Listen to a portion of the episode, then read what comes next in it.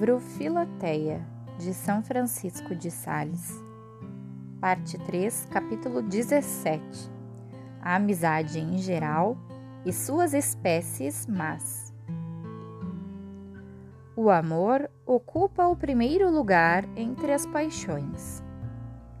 Ele reina no coração e dirige todos os seus movimentos.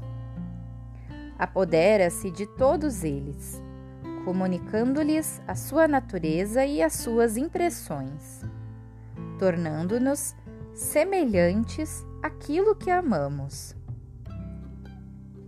Conserva, Filoteia, o teu coração livre de todo amor mau, porque se tornaria imediatamente um coração mau.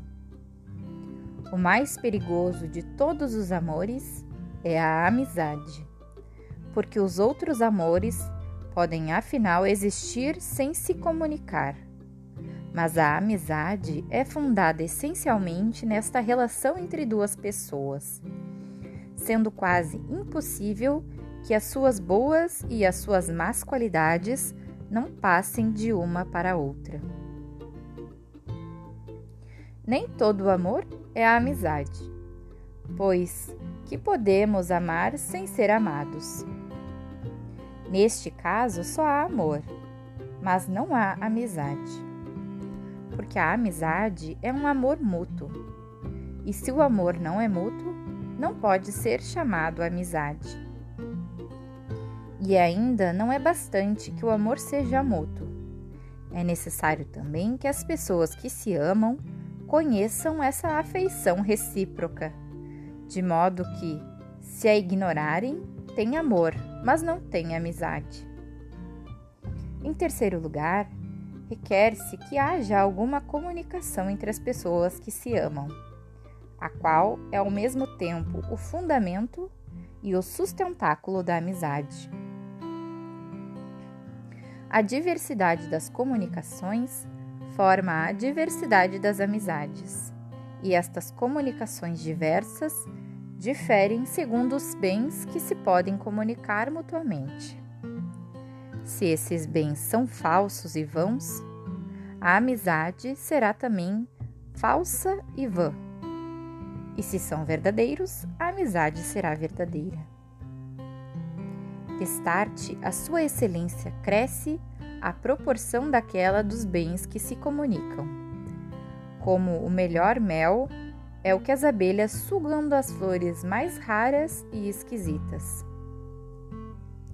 Em Heracleia, cidade do Ponto, existe uma espécie de mel tão venenoso que as abelhas quem se alimenta dela fica maluco, porque as abelhas o vão colher no acônito, de que é rica aquela região, e é uma imagem da amizade falsa e má que se funda na comunicação de bens falsos e favoráveis ao vício.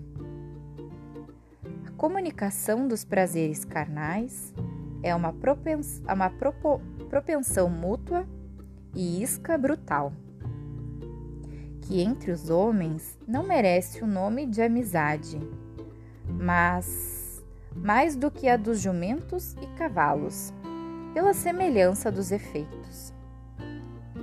E se no matrimônio não houvesse mais nenhum efeito, também nele não haveria amizade. Mas porque, além desta, há nele a comunicação da vida, da atividade dos bens, das afeições e uma indissolúvel fidelidade. Por isso, a amizade do matrimônio é verdadeira e santa amizade a amizade fundada sobre os prazeres sensuais ou sobre certas perfeições vãs e frívolas é tão grosseira que nem merece o nome de amizade. Chamo prazeres sensuais aqueles que provêm imediatamente e principalmente dos sentidos exteriores, como o prazer natural de ver uma bela pessoa, de ouvir uma voz melodiosa, de palpar e outros prazeres semelhantes. Chamo perfeições vãs e frívolas certas habilidades ou qualidades quer naturais, quer adquiridas, que os espíritos fracos têm em conta de grandes perfeições.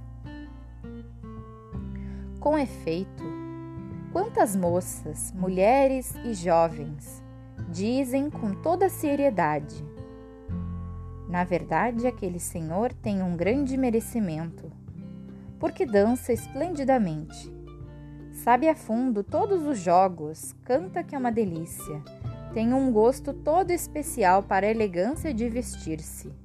Mostra sempre um ar agradável. Tem uma conversa interessante e alegre. Que juízos, Filoteia! Deste modo, julgam os charlatães, entre eles que os maiores tolos são os homens mais perfeitos. Como tudo isso diz respeito aos sentidos, as amizades daí originárias se chamam sensuais e mais merecem o nome de um divertimento que vão divertimento vão que de amizade. Deste teor são em geral as amizades dos jovens que se proced, que se prendem com bigodes, com cabelos, com olhares, com roupas, com gestos e com loquacidade. Amizades dignas da idade de amigos que ainda não têm virtude senão na casca, nem juízo algum senão em botão.